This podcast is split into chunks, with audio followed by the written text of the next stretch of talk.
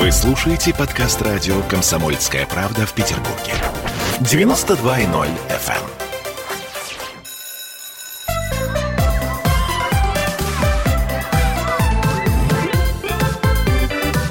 Родительский вопрос.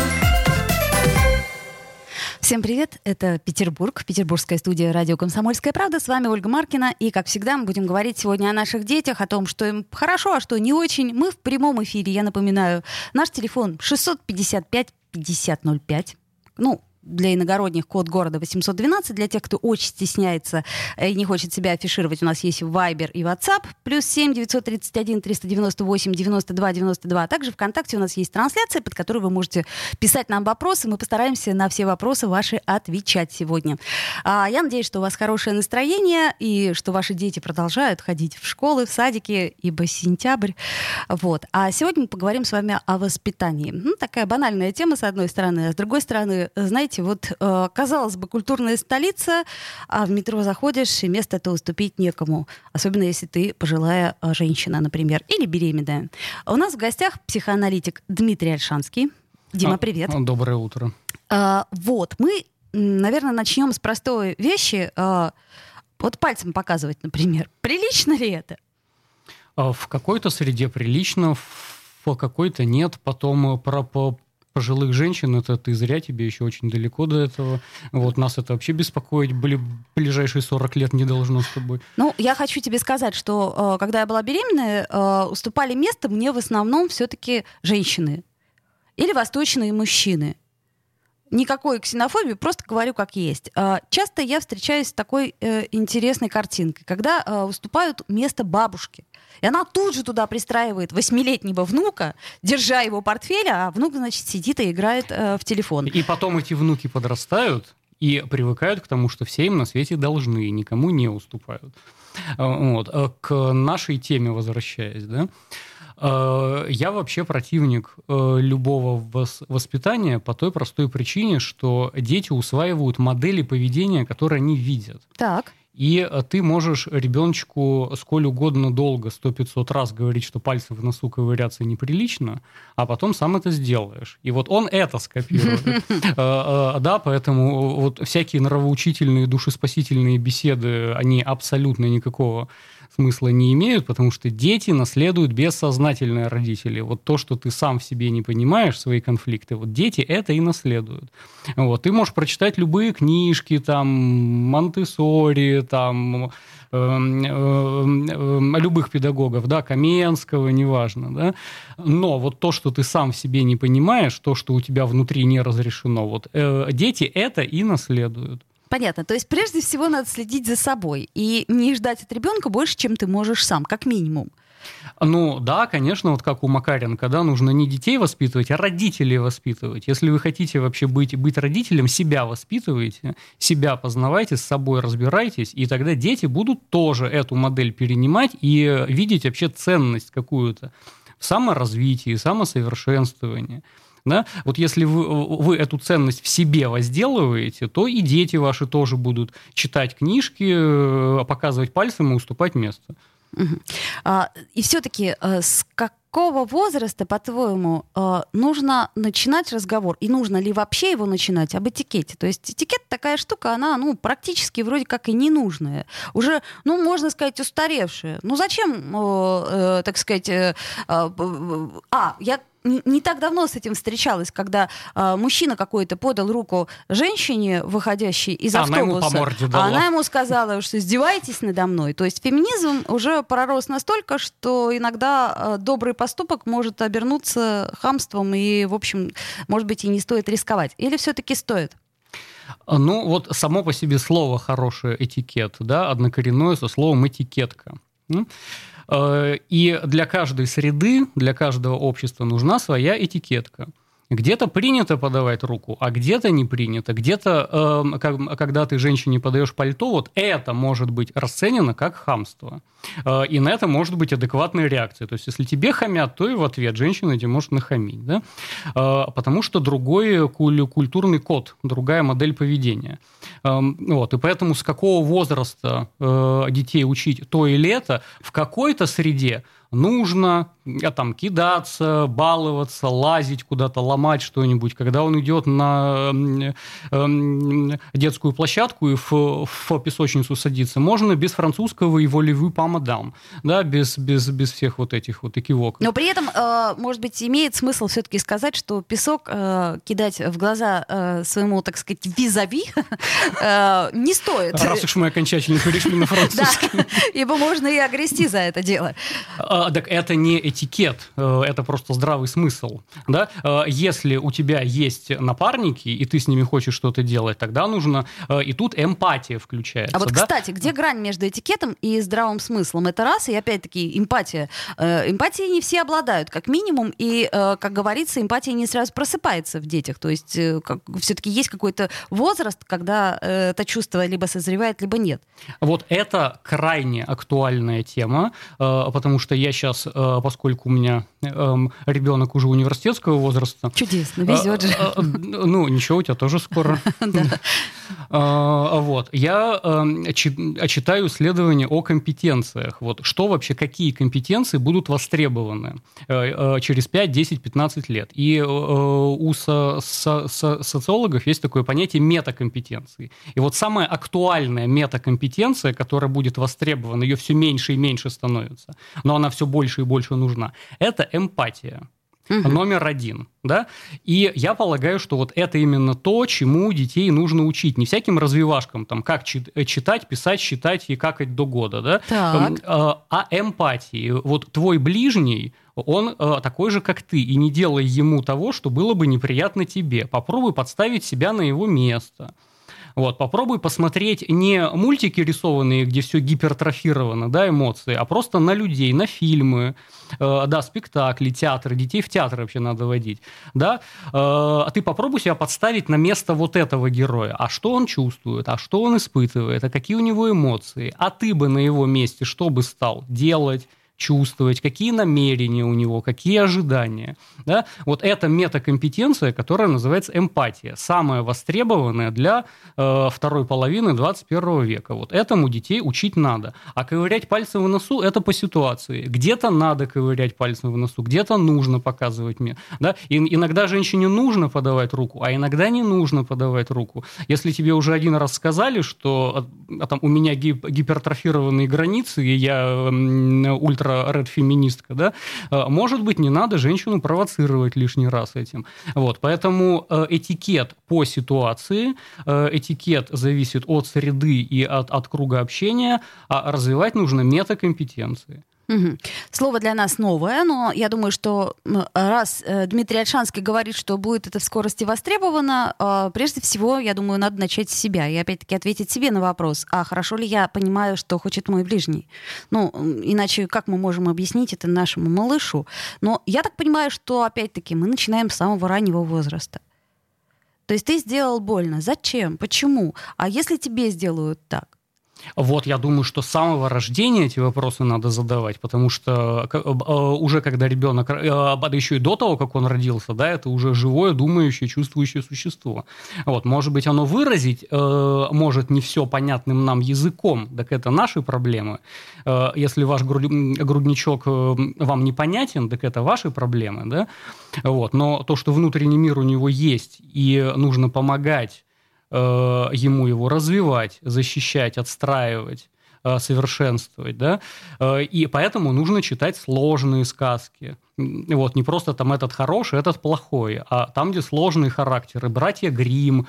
Вот, у меня ребенок вырос на русских народных сказках Афанасьева без цензуры. Вот как О. Афанасьев собирал их у народа, да, вот как ему бабушки там рассказывали в Архангельской губернии, угу. да, вот тем языком, Э, он и записывал. Я этим же языком и читал. Но я выросла на сказках братьев Грим, брать, э, Гауфа и прочее, прочее, вот. прочее. Очень тяжелые вещи, которые, наверное, сейчас мне бы было уже сложновато.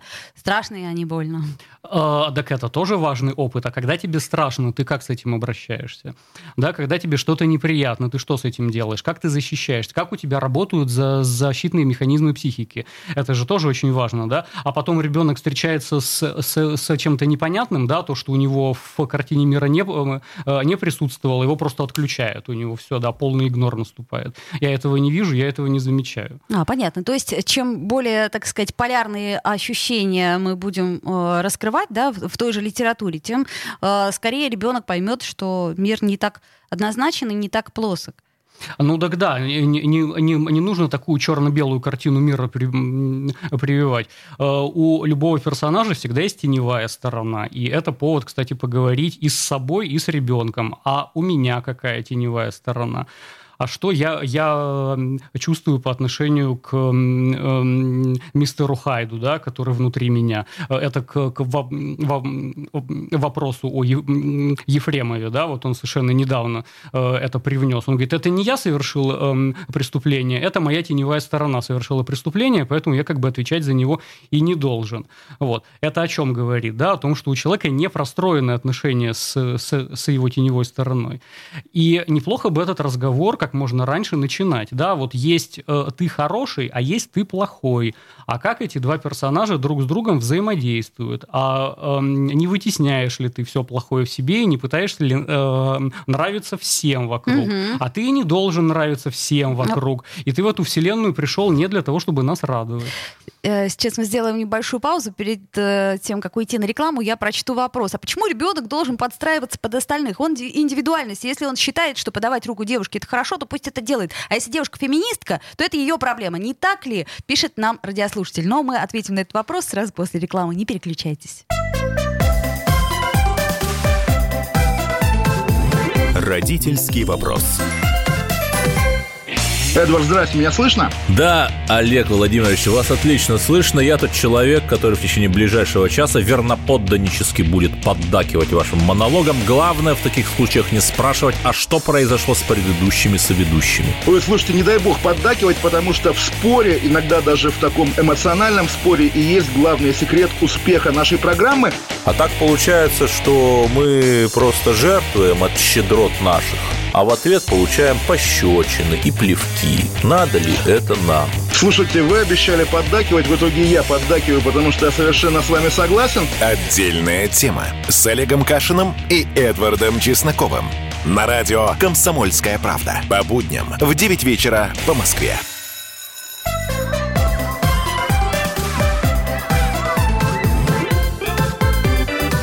Родительский вопрос. 11.16 у нас в Петербурге. Мы продолжаем наш разговор. Радио «Комсомольская правда», родительский вопрос. И э, Дмитрий Альшанский, психоаналитик, напротив меня сидит, а также к нам присоединилась Евгения Фалькова, коллекционер фарфоровой посуды, организатор, куратор клуба любителей красивого стола «Фарфоровые сезоны». А, здравствуйте, Евгения. Здравствуйте, здравствуйте всем. А, но сегодня мы будем говорить не о фарфоре, а о том, а, насколько все вот это вот а, красивое нам нужно и нужно ли. Я все-таки вернусь к вопросу нашего слушателя. Почему ребенок должен подстраиваться под остальных? Он индивидуальность. А, я думаю, что если бы здесь сидел Дима Зицер, он бы сказал, конечно, индивидуальность. Естественная индивидуальность. И, ну, должен ли он подстраиваться под остальных? Может, феминисткины проблемы, что ей, значит, пальто подали? Так одно другому вообще никак не мешает. Да, каждый из нас яркая индивидуальность, но мы живем в, в обществе по его правилам, и это абсолютно никак не мешает тому, что я яркая индивидуальность, потому что все, что касается меня, моего пространства, моего тела, вот что хочу, то и творю. Любые татухи, любые пирсинги, люб, любые синие бабочки я на себя на, на, нацепляю, потому что мне так комфортно. Но когда это касается пространства другого человека, вот тут существуют правила, под которые нужно подстраивать, если не хочешь получить по морде. Вот и тут, как у Жванецкого, если вас интересует результат.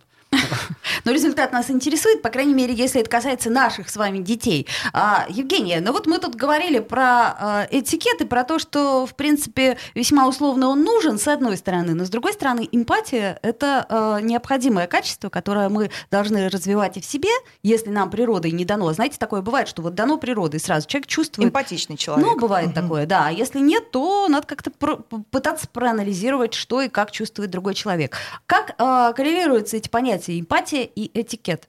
Какой интересный вопрос. А, ну, я начну с того, что что такое этикет? Да, вот в самом прикладном, простом значении. Это не какой-то, э, какой-то, не знаю, перечень ненужных громоздких правил. Это скорее инструмент, который позволит человеку, маленькому человеку, а потом и взрослому человеку чувствовать себя комфортно в любой социальной ситуации. Он будет знать, каким образом он должен вести себя со взрослым, на площадке, в школе, и как подойти, как обратиться. Ну, я беру самые простые какие-то модели э, взаимодействия это комфорт, это безопасность, это э, эффективность э, общения и взаимодействия. Вот чему учит этикет, чтобы всем было хорошо. Утилитарное э, умение, утилитарный навык. Безусловно, да, конечно. Это не придуманное что-то сверху, это не архаизм, который вот мы стараемся как-то там вот с отсылкой к столетнему, столетней истории России. Нет, конечно, это, безусловно, утилитарный навык. А что касается э, всяких нюансов э, пользования столовыми приборами и прочим-прочим, вот это все нужно или нет? Э, вспомните, в советское время что у нас там э, в столовых, особенно в школьных, э, было? Ложка. Ложка. Если вилку а нашел... И салфеток нет. Ну какие салфетки? Ты платком носовым вытрешь, а, если есть что вытирать. Вилка, ну, нашел, молодец. Да, если не нашел, режешь котлету ложкой.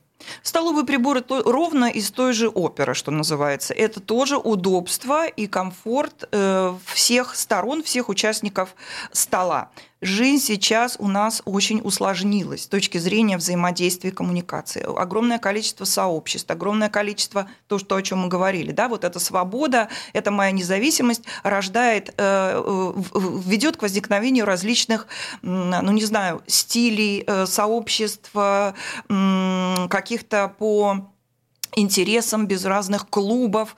И современному человеку нужно быть готовым к тому, что он может попасть в различную социальную, в разные социальные среды.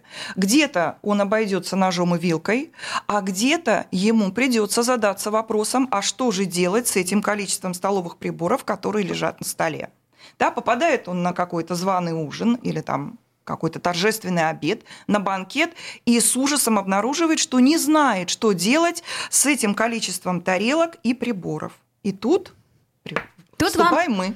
А, тут вам, а, например, какой-нибудь а, сантехник скажет, а моему ребенку это не надо, он не попадет на званый обед. Попадет никакой гарантии сантехник дать не может. Шел, что... шел по, по улице и тут нет, попал на совсем нет. Я думаю, что э, как, как потом сложится судьба э, сына сантехника или дочери сантехника. Ну, я, естественно, я не жила... хочу обидеть сантехников. Конечно, меня, конечно. Ради бога, извините. Мы так это гипотетически угу. рассуждаем. Никто не знает. И потом э, сегодня не попадет, а завтра попадет. Да просто на банкет, на свадьбу придет своему другу и тоже растеряется. То есть все-таки э, этим навыком желательно бы было бы овладеть конечно, всем. Конечно. К тому же это безумно интересно. Тому, к тому же это тоже все не случайно возникло и не случайно используется до сих пор.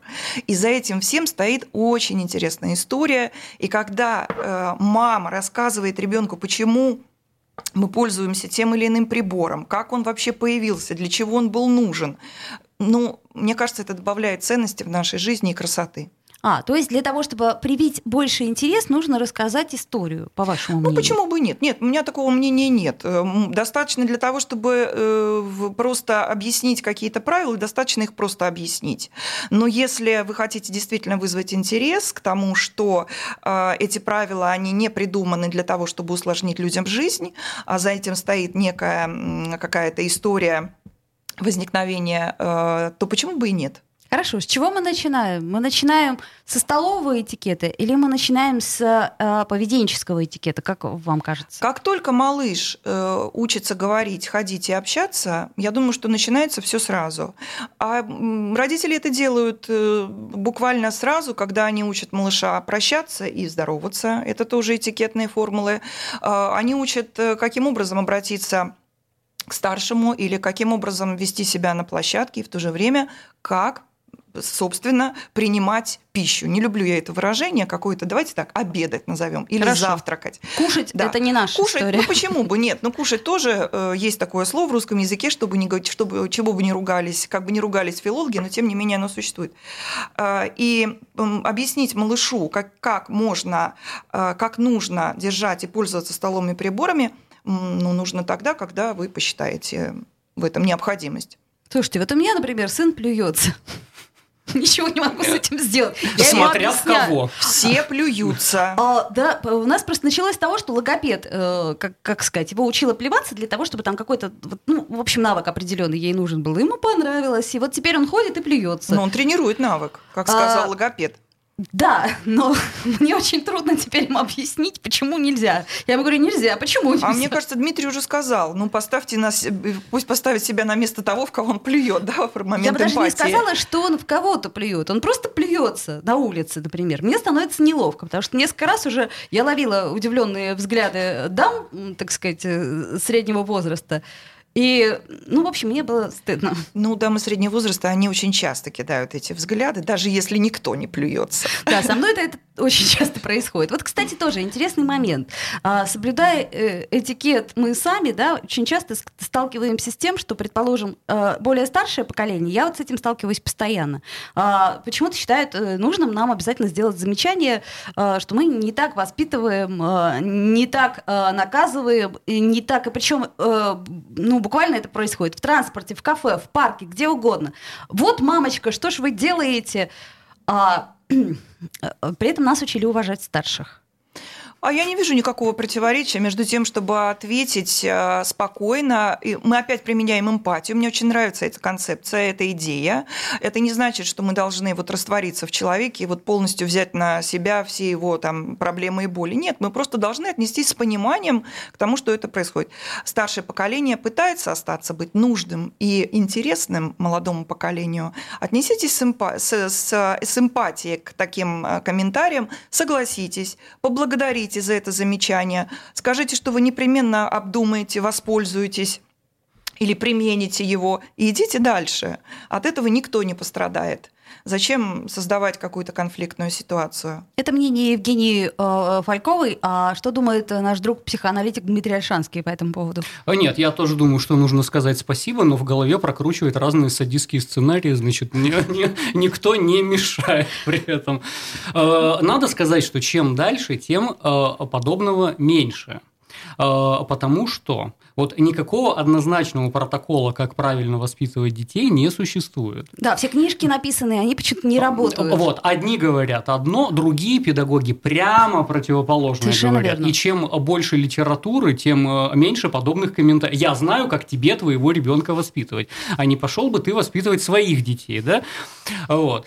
Э, То есть, чем э, более осведомленный человек, тем меньше он выносит категорических суждений, таких, что правильно, что неправильно. Там, да, предположим, в 19 лет родить это хорошо или плохо? Э, И нет однозначного ответа. Вы себе можете смоделировать ситуацию и про абсолютное счастье, и про абсолютное несчастье, да? А если у вас ребенок 8 часов сидит в интернете, это хорошо или плохо, да? А, То есть это, это то же самое может быть и очень хорошо, и очень плохо. Я знаю примеры, когда мальчик-геймер эм, э, кормит семью из трех человек и маму инвалида второй группы, да? Эм, А тем, что сидит в интернете и играет в, игры, да? Эм, И, и может быть э, это полезно, и может быть это бесполезно. Вот, поэтому э, чем э, а сегодня много информации становится, и чем больше информации, тем меньше категоричность. Поэтому вот подобных примеров я, например, ни разу не слышал ничего, хотя я-то родитель отвязный довольно, да, никогда мне ничего не, ни- никто не комментировал со стороны, потому что я умею так посмотреть. Ты ж отец, а я ж мать. Есть разница. Итак, мы чуть приоткрыли эту створку разговора о этикете. И э, еще раз напоминаю, что у нас в гостях была Евгения Фалькова, коллекционер фарфоровой посуды и вообще очень интересный собеседник. Надеюсь, мы еще увидимся. И психоаналитик Дмитрий Альшанский. Э, После рекламы мы вернемся к теме молока. Родительский вопрос.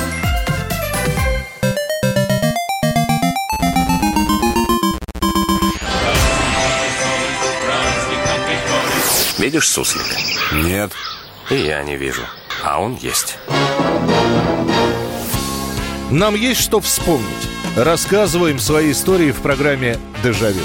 Я, Михаил Антонов, жду вас каждые выходные в 11 часов вечера по Москве. I'll be back.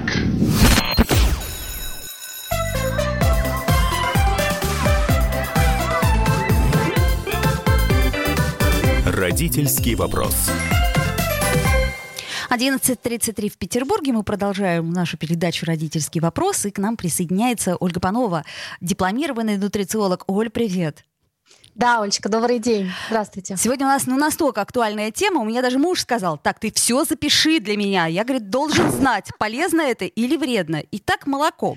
А, нюансы... А, подводные камни, опасности, а также э, вообще какую роль молоко играет в жизни нашего ребенка, мы поговорим сегодня с вами, потому что мы решили э, разбить э, наши рубрики э, на продукты. То есть у нас будет много-много продуктов, о которых мы хотим поговорить, иначе мы ничего, не успеваем. Итак, Оль, Молоко.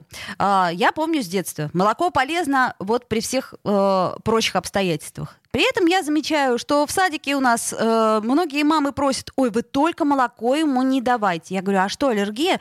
Ну, знаете ли, ну, знаете ли. Так вот, что знаете ли? Оль, это на самом деле очень большая проблема, и мало того, вот эти мамы, они не сознают, что эта проблема их будет потом, и они создают проблему детям. Я сейчас скажу, о чем я говорю. Я просто специально к эфиру посмотрела. Про молоко я знаю очень много, и мне было тяжело на каких-то очень таких, э, э, скажем, вещах сосредоточиться. Но смотрите, возьмем школу, первый, четвертый класс. Ребенок прибавляет плюс 21% кальция в организме. Откуда он его будет брать? Дальше. Пятый, одиннадцатый класс плюс еще 42% кальция. Ну, мы берем взрослый человек, сколько как бы должен набрать. Ага. И очень важные два момента. Первый момент.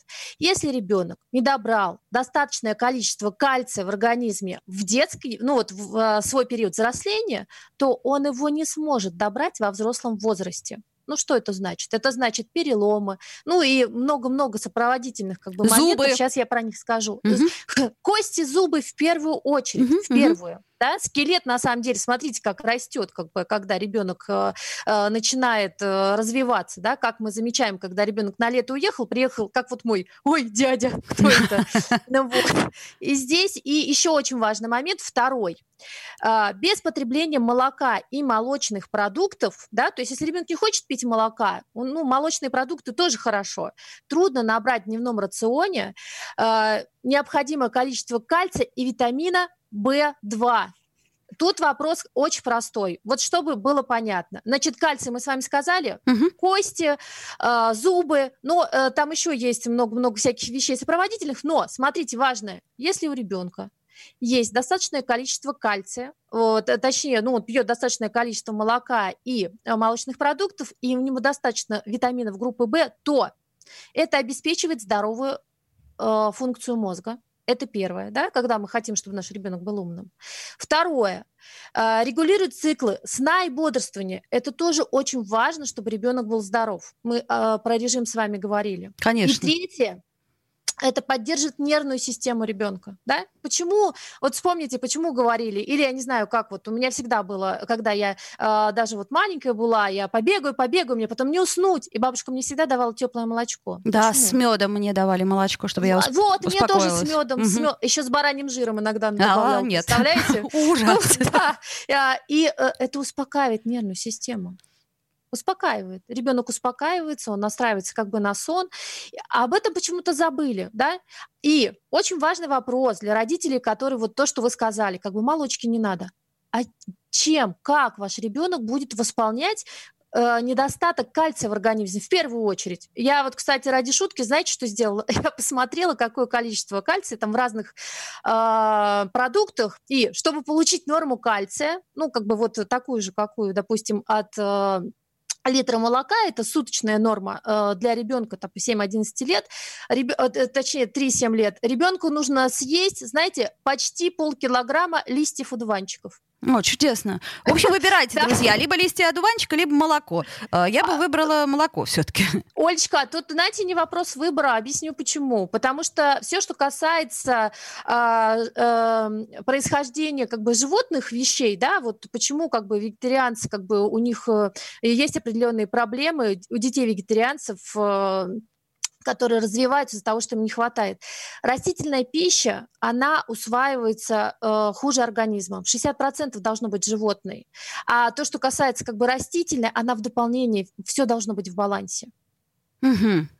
Оль, у нас есть вопрос, он, по-моему, как раз касается именно э, нашей темы сегодня. Добрый день, специально ждал сегодня ваш эфир. Подскажите, пожалуйста, внук совсем не ест молочные продукты, не пьет молоко и кефир. Вот не любит и все. Возможно ли чем-нибудь заменить молоко? Или вообще убрать его из рациона? Спасибо, а то устали с ним воевать. История очень частая. У меня ребенок, например, вот сейчас э, идет период, когда он не принимает никакие молочные продукты, хоть убейся. Слушайте, ну, на самом деле, Оля, он творог у вас ест? Нет? Сырники не ест? Вот сырники иногда можно в, Так. всунуть. Или Оля, запеканку. У, у меня на странице зайдите в Инстаграм, там есть супер сырники. Вот он сто процентов их будет есть, и э, хотя бы так будет. А, это- Уважаемый наш слушатель, за- зайдите на страницу э, к Ольге Пановой, там у нее суперсырники. В общем, если совсем ничего не получается, сделайте суперсырники, вдруг поест. Но э, чтобы на самом деле как бы понимать, а, тут э, если нет непереносимости к миндалю, потому что он аллергенный, это тоже хороший источник кальция, да, в зависимости от возраста ребенка, потому что детям цельные орехи до там 5 лет как бы лучше не давать. Нежелательно, да. Да. мгм. Вот, а, листья одуванчика я сказала, если сейчас найдете, то тоже супер. Значит, вся зелень. Это не шутка. Да-да-да. А, э, Зелень, крест-салат, как бы, да, вот если как бы ваш ребенок, но этот ребенок, ну, дети хуже это едят, чем молоко, Конечно, понимаете? конечно.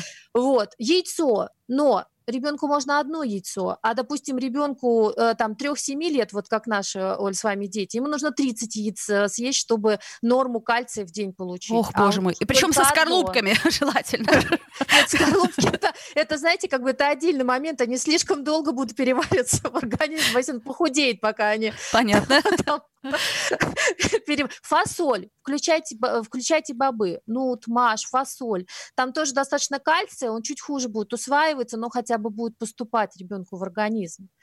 Вот.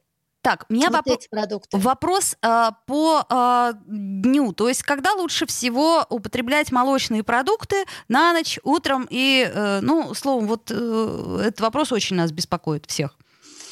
Тут вопрос есть в том, что лучше э, молочные продукты в принципе употреблять. Мгм. Вот. И когда порядка, как засунешь, бы, тогда и хорошо.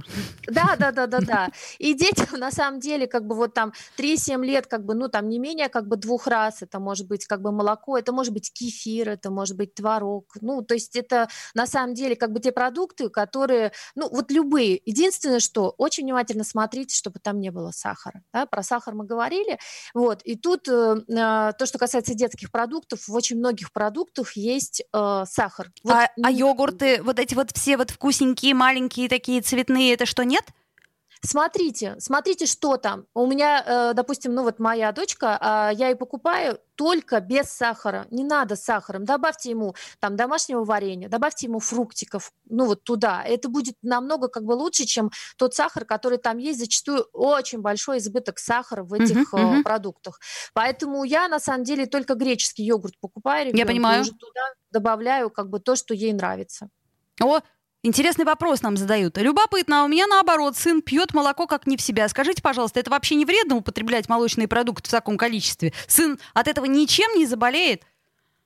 А, в зависимости от возраста, ну, он не заболеет ничем, это во-первых. Во-вторых, как бы ребенок больше, чем, а, ну, как бы может выпить, как бы не выпить. Если он не в себя пьет, то вопрос, кого он пьет.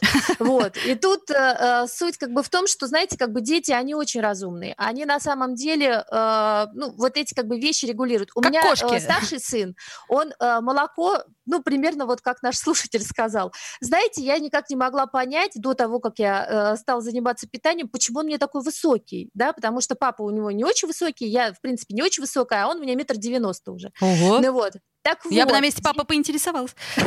И мне тоже было интересно, поэтому... Но Это из-за молока, потому что когда ребенок пьет молоко, он растет, и он выше, как бы, чем те сверстники, которые не пьют молоко. Помимо того, что на самом деле, на самом деле, э, у него, ну, как бы, хорошие зубы, да, кости, и вот то, что мы говорили, работа мозга и нервной системы. А, еще один момент, только, кстати, важный.